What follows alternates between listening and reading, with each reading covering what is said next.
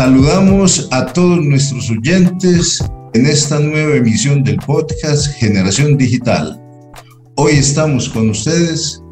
Eh, Natalia Gaviria, profesora de la Facultad de Ingeniería. Y Freddy Vitama, profesor de la Facultad de Ingeniería de la Universidad de Antioquia. Hoy tenemos un invitado y un tema muy especial. ¿sí? Queremos hablar del blockchain. Es una palabra que seguramente muchos han escuchado, pero que también muy seguramente no conocen a fondo o les genera muchas preguntas por qué se habla tanto del blockchain. Entonces, para eso invitamos a Elkin Echeverry. Elkin Echeverry es muy conocido en la ciudad de Medellín, pues durante muchos años se ha, ha trabajado en temas de ciencia, tecnología innovación y también ha sido empresario, emprendedor. Por ejemplo, fue fundador, miembro fundador de la empresa Conjurredes, Después fue director del primer plan de desarrollo, del primer plan de ciencia, tecnología e innovación que se hizo para Medellín por allá en el año 2013. Por varios, cinco años fue director de planeación y de prospectiva en Ruta N, ¿sí?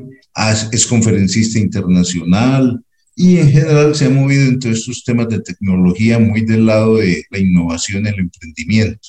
Entonces es una persona que está está en condiciones de hablarnos mucho de estas nuevas tecnologías y de hecho él viene trabajando, nos contaba que viene trabajando en algunos desarrollos relacionados con el tema de hoy que es el blockchain.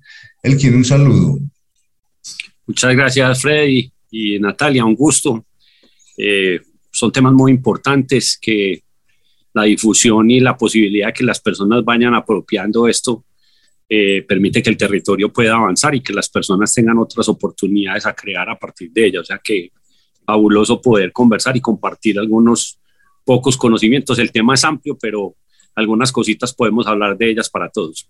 Bueno, muchas gracias, Elke. Quisiéramos empezar como porque ilustráramos a nuestros oyentes sobre realmente qué es el blockchain, digamos en términos muy sencillos, sin muchos tecnicismos.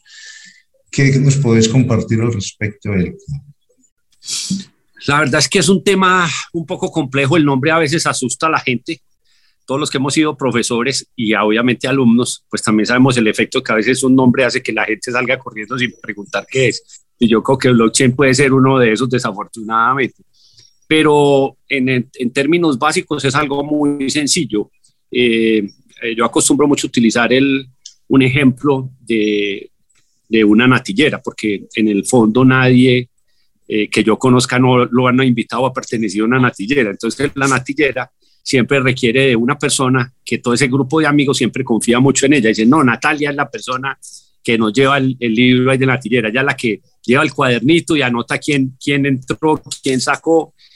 Y si uno dice, no, yo ya entregué esa plata, pues Natalia dice, no, todo el mundo dice, no es lo que diga Natalia y olvídese que usted no ha entregado esa plata, ¿cierto? Entonces ahí se configura algo muy sencillo, es que el cuaderno es una base de datos donde se inscribe esa contabilidad, las entradas y las salidas, quién aportó a la natillera, quién se le prestó, quién devolvió la plata, en qué nos la gastamos luego como buena natillera en la fiesta de fin de año o lo que sea. Entonces, la base de datos es un libro de contabilidad de entradas y salidas y en la natillera eso, la responsabilidad la tiene una persona, está centralizado en una persona que se encarga de eso. La primera aproximación que uno puede decir, blockchain es lo mismo, es una forma de hacer el libro de entradas y salidas con una gran diferencia, que no necesitamos a Natal. En realidad es cómo hacer un proceso en el cual podemos llevar una base de datos distribuida, porque en realidad todos los que participamos en la natillera podemos registrar en ese libro distribuido. Yo entré plata, entonces yo anoto, yo saqué plata, yo anoto, pero con una gran diferencia, que la confianza de que el sistema funciona está centrado en una nueva tecnología que permite que esa base de datos sea distribuida y que nadie la pueda falsificar. ¿En qué sentido no la puedo falsificar? Que cuando yo entre un registro, ese registro se construye con unas tecnologías que no vamos a entrar ahora, pero las podemos conversar más adelante para no complicar el ejemplo, que permiten que si yo la voy a modificar después, es prácticamente imposible en términos de la tecnología. Y ahí surge el apellido blockchain. Eh, blockchain en español es una cadena de bloques. Entonces, cada registro que se hace en el cuaderno es un bloque y ese bloque se construye con los datos de cuánta plata estoy aportando, cuánta plata estoy sacando, pero se tiene que construir el registro de una manera que se enlace con registros previos de los movimientos anteriores en la natillera. de tal manera que haya una consistencia en ese cálculo, de tal manera que si yo voy a cambiar el último registro, tendría que buscar una manera de impostarlo y, y variar acorde todos los registros anteriores de la base de datos, lo que no es imposible, pero es supremamente difícil en términos computacionales. Ahí se usan unas tecnologías basadas en la matemática los números primos que permiten que esas funciones sean muy fácil calcularlas para hacer el registro, pero hacia atrás devolverse para impostar el registro es muy difícil. Entonces, como una primera aproximación, yo le digo a la gente, mire, es blockchain es como hacer una natillera sin tener la persona de confianza. Se vuelve tan poderoso que permite, obviamente, hacer un banco sin el banco, hacer una notaría sin la notaría, hacer un sistema de registraduría como los votos sin la registraduría, porque la confianza se traslada de la persona central. Cuando yo tengo mi banco, yo confío en el banco. El banco me dice, usted tiene tanta plata en la cuenta y yo confío en él. Es un punto centralizado en que todos los cuentavientes confían en ese banco. Cuando yo creo blockchain, puedo crear lo mismo. Todos los cuentavientes pueden tener una base de datos, un registro, un, un cuaderno de entradas y salidas, pero no necesitan de esa figura centralizada que les garantice que es homogénea, que es correcta, que nadie modificó fraudulentamente los registros. Entonces, a mí me parece que eso le acerca a la gente un poco el dato de qué es blockchain y para qué elemento sirve. Obviamente es una primera aproximación, luego eso tiene un montón de ramificaciones, pero el primera aproximación es cómo creamos una base de datos central sin tener confianza en una persona o en una institución. Eso permite las criptomonedas, porque entonces permite crear dinero digital sin que nadie lo pueda duplicar, a pesar de que todos podamos intercambiar ese dinero. Y fue por lo que blockchain apareció, para crear la primera moneda digital que fue Bitcoin, pero luego todos entendimos que su poder era más allá de crear divisas nuevas electrónicas y el rango de aplicaciones en la sociedad es enorme.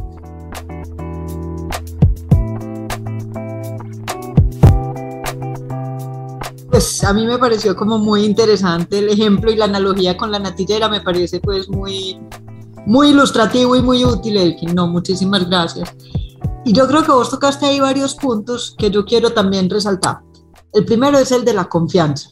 O sea, entendemos entonces que al ser una base de datos distribuida y al tener, digamos, acceso todos a la base de datos, a entrar y sacar eh, información de esa base de datos, yo también tengo que tener confianza en los otros y más que en los otros también en la forma como está construido el sistema.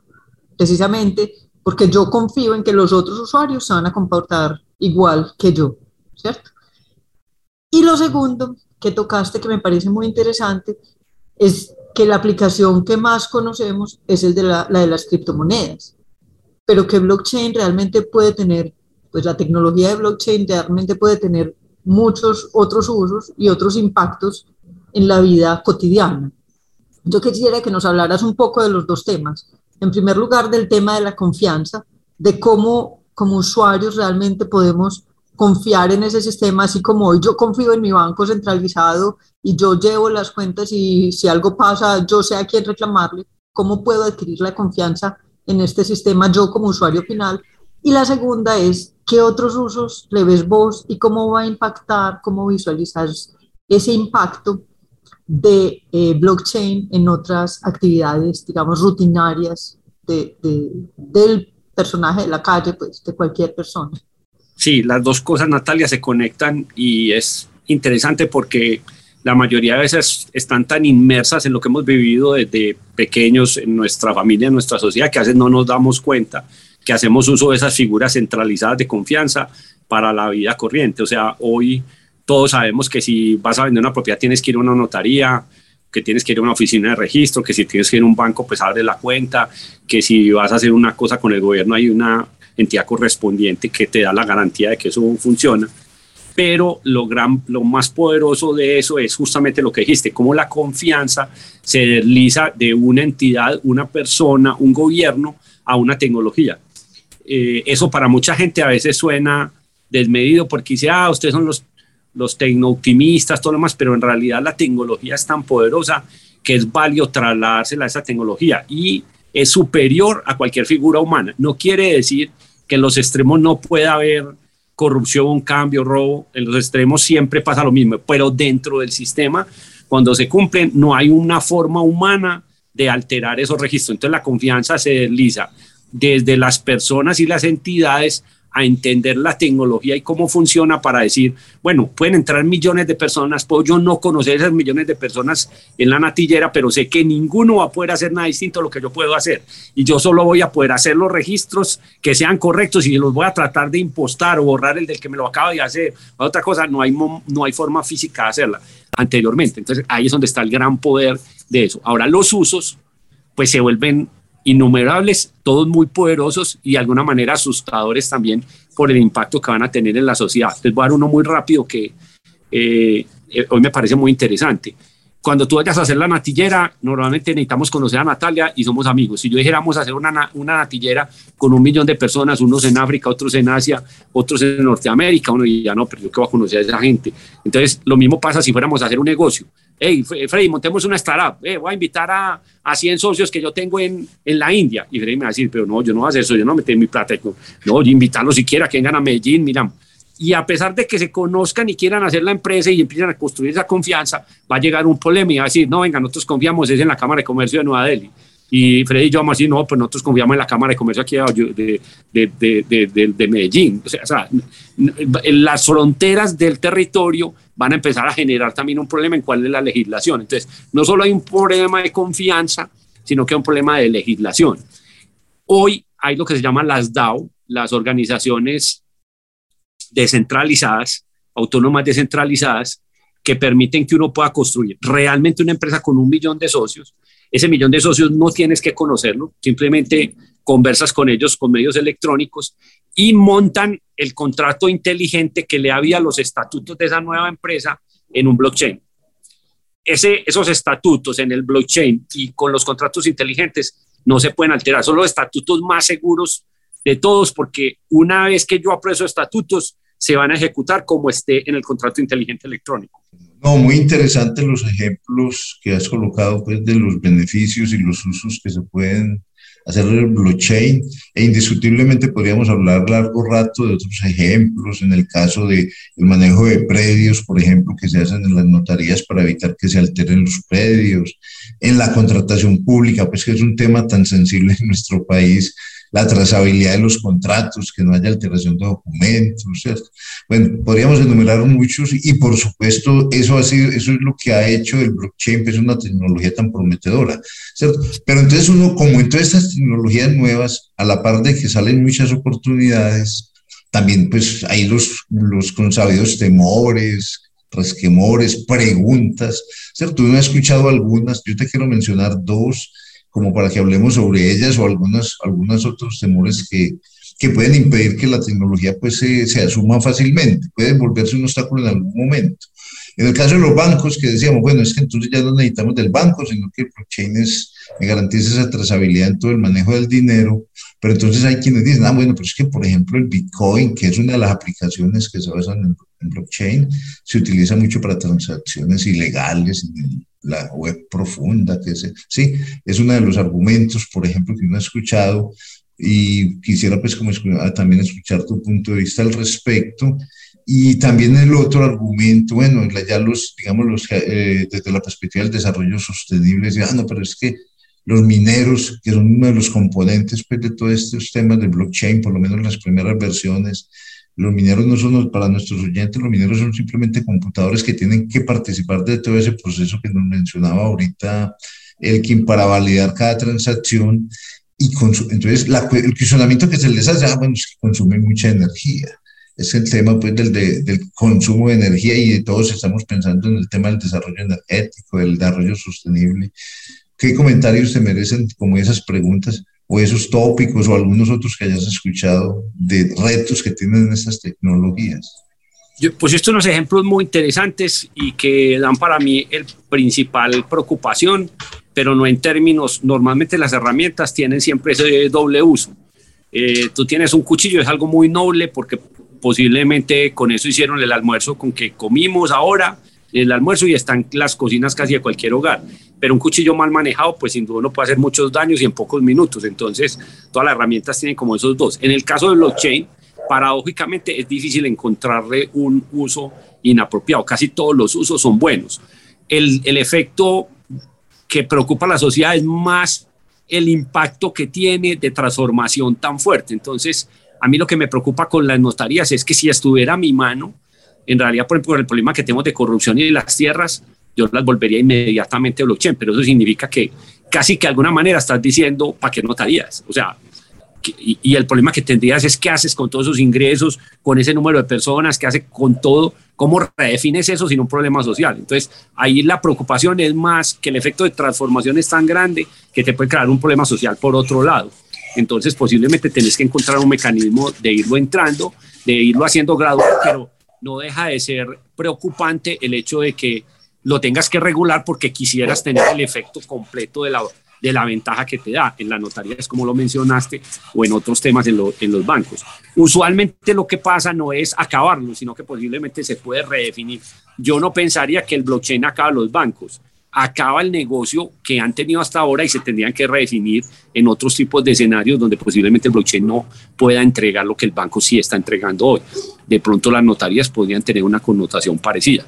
En el caso del Bitcoin, que como mencionaste es, interesante para, para las personas porque la mayoría de de criptomonedas y de, Bitcoin, vuelvo y repito, blockchain se tuvo que inventar para que Bitcoin funcionara, pero luego descubrimos que las aplicaciones de blockchain por otro lado eran más poderosas, que el Bitcoin podía ser o no exitoso y no importaba en términos de lo que podíamos hacer con el blockchain.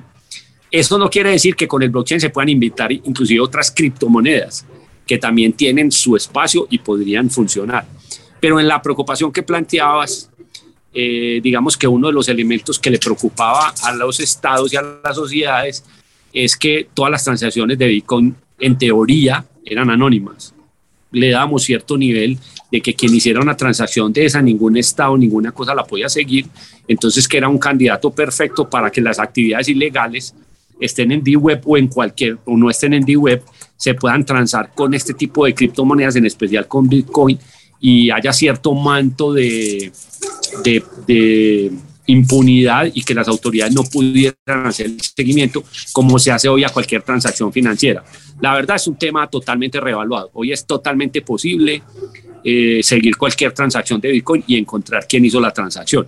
Hay compañías y departamentos en los gobiernos que se han especializado y mi opinión en este momento, que hace unos años hubiera sido no se puede seguir, ha cambiado radicalmente. Es realmente posible hacerle un, un, trazo a cualquier transacción de una criptomoneda. Me parece súper interesante lo que nos estás diciendo y creo que nos da como también muchas luces al respecto. Acabaste de, de usar una expresión que yo también quería usar y es la ciencia ficción. Cuando empezamos pues el programa y empezaste a explicar eh, la parte de la tecnología sonaba un poco a ciencia ficción. O sea, esto sí va a funcionar. ¿Cómo va a funcionar? Y yo te quiero preguntar, ¿cómo vamos entonces en ese camino hacia esa ciencia ficción? ¿Qué tan realidad se está volviendo? ¿Cómo vamos en la adopción, más allá, por ejemplo, de la, del Bitcoin? ¿En qué más estamos adoptando el blockchain a nivel internacional y en particular, por ejemplo, a nivel de Colombia? ¿Cómo vamos en ese, en ese recorrido?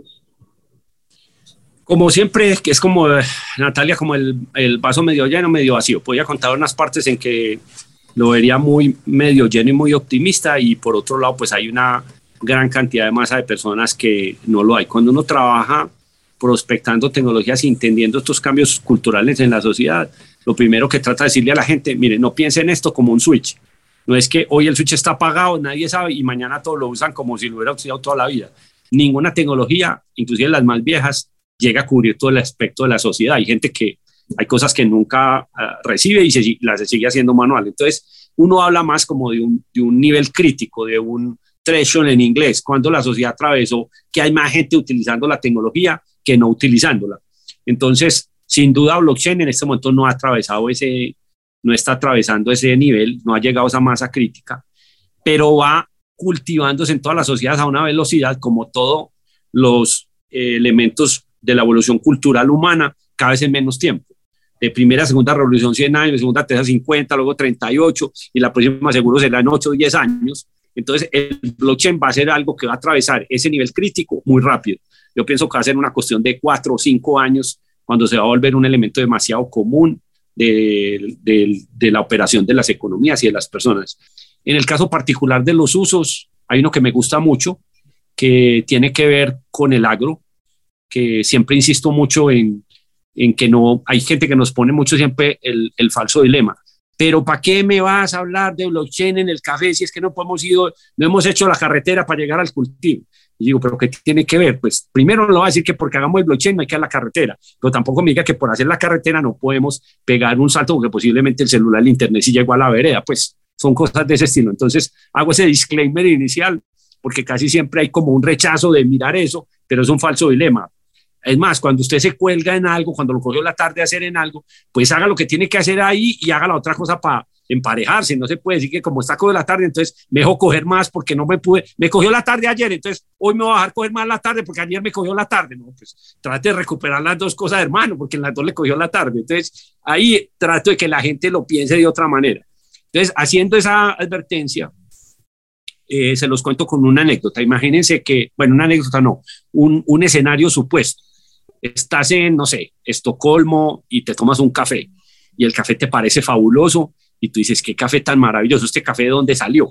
Entonces, nos gustaría mucho tener la trazabilidad de ese café, primero para saber quién lo cultivó, de dónde viene, por qué es tan bueno. Segundo, posiblemente para decir, ¿será que es orgánico? ¿Será que no? ¿Será que me estoy tragando aquí un, un veneno? No sé qué es como las lógicas cuando se quiere un cultivo orgánico. Y tercero, puede haber una situación de decir, yo estoy tan agradecido que quisiera ser fair, que quisiera ser justo con el proceso de que yo pague aquí un montón de plata en, en Estocolmo, digamos, todo en Suecia, y, quiero ser justo con ese campesino, sé las condiciones y quisiera regalarle algo de plata. Hoy eso no es posible. Puede que algunos cafés digan, yo tengo una certificación que dice que es orgánico, pero depende de la fe, de nuevo, de un tercero que certificó que dice que ese café sí es orgánico. Entonces, con blockchain y este ejemplo me gusta mucho porque conecta algo tan básico como cultivar y el, y el ser responsables con las personas que lo cultivan respecto al precio final. Yo podría tener cafés que certificara con videos, conversaciones con los campesinos, con la forma de cultivar y que yo me esté tomando el café y baste con escanear la marca del café, de ese café eh, selecto que yo me estoy tomando y poder irme a mirar eso y que eso esté montado en una cadena de blockchain que como yo ya la conozco como usuario, sé que no, nadie la puede alterar. Que si está ahí, en realidad esos registros se hicieron y lo que yo estoy viendo nadie lo pudo alterar para vender más o para echarme a mí un cuento de que sí es cuando no lo es.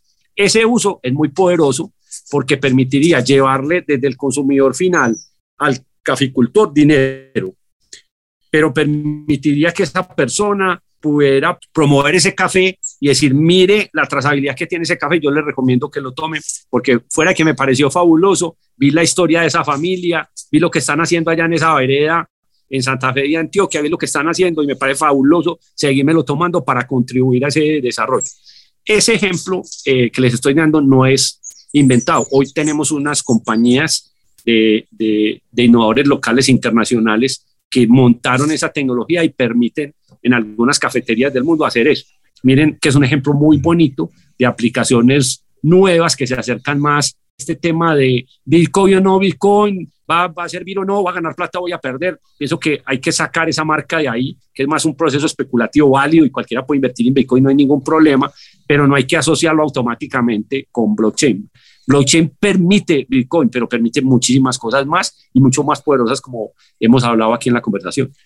Belkin, cambiando un poquito de tema, pero incluso retomando algo que mencionaste al comienzo, nosotros en emisiones, en episodios anteriores del podcast hemos hablado mucho de las redes sociales, de las plataformas internacionales y bueno, y con todos los beneficios también que han traído a la sociedad, la gran preocupación siempre ha sido, inclusive le hemos dedicado programas al tema de la privacidad de los datos, a cómo las plataformas se apropian de todos los datos nuestros, de inicialmente pues con una intención de aprovecharlos con fines comerciales, pero eso ha derivado en múltiples usos y múltiples problemas.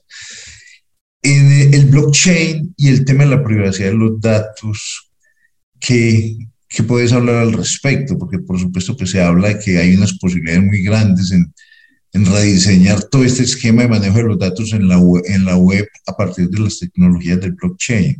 ¿Qué nos podrías contar al respecto? Sí, pero quería que me dieras una licencia que quería contarles del ejemplo anterior para que les quede claro que es algo que ya está pasando. Eh, esa vereda Santa Fe de Antioquia existe. En la vida nunca había podido tener carretera. Hoy el sistema está trabajando solo en unas cafeterías en Chile y ya es tan poderoso que con los recursos que recibió la cooperativa de esa vereda, esos cafeteros de ese café selecto, pudieron construir ellos mismos la carretera por primera vez de la vereda hacia, hacia el pueblo. Entonces miren el impacto tan poderoso que estas cosas pueden tener y que la gente no piense que el blockchain es una cosa por allá rara, puede afectar la vida de personas en donde usted menos eh, piensa. Entonces cierro ahí la licencia, pero se me había quedado y quería como contarles eso.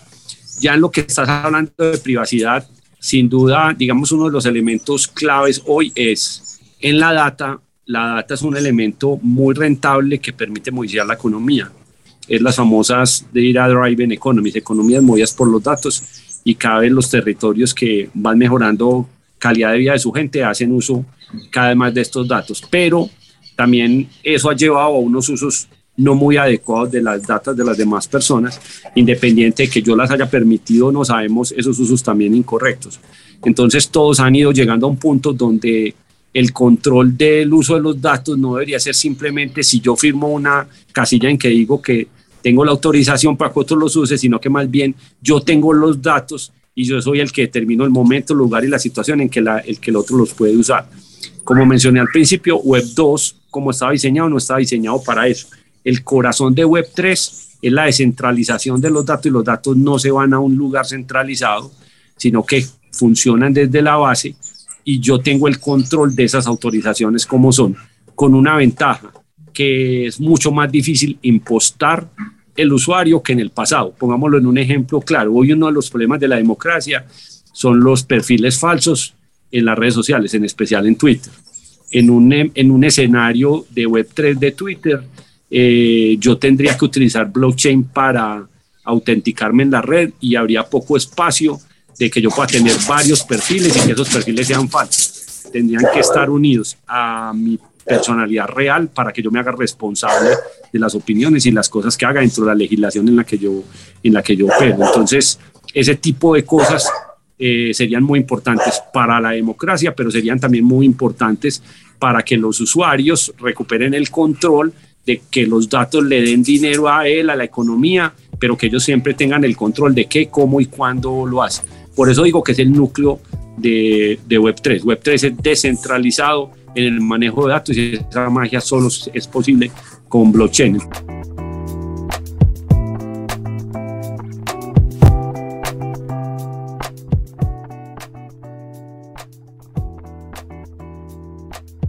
Hay que ser realista. Yo no quiero que piensen que soy técnico optimista al 100 en todo.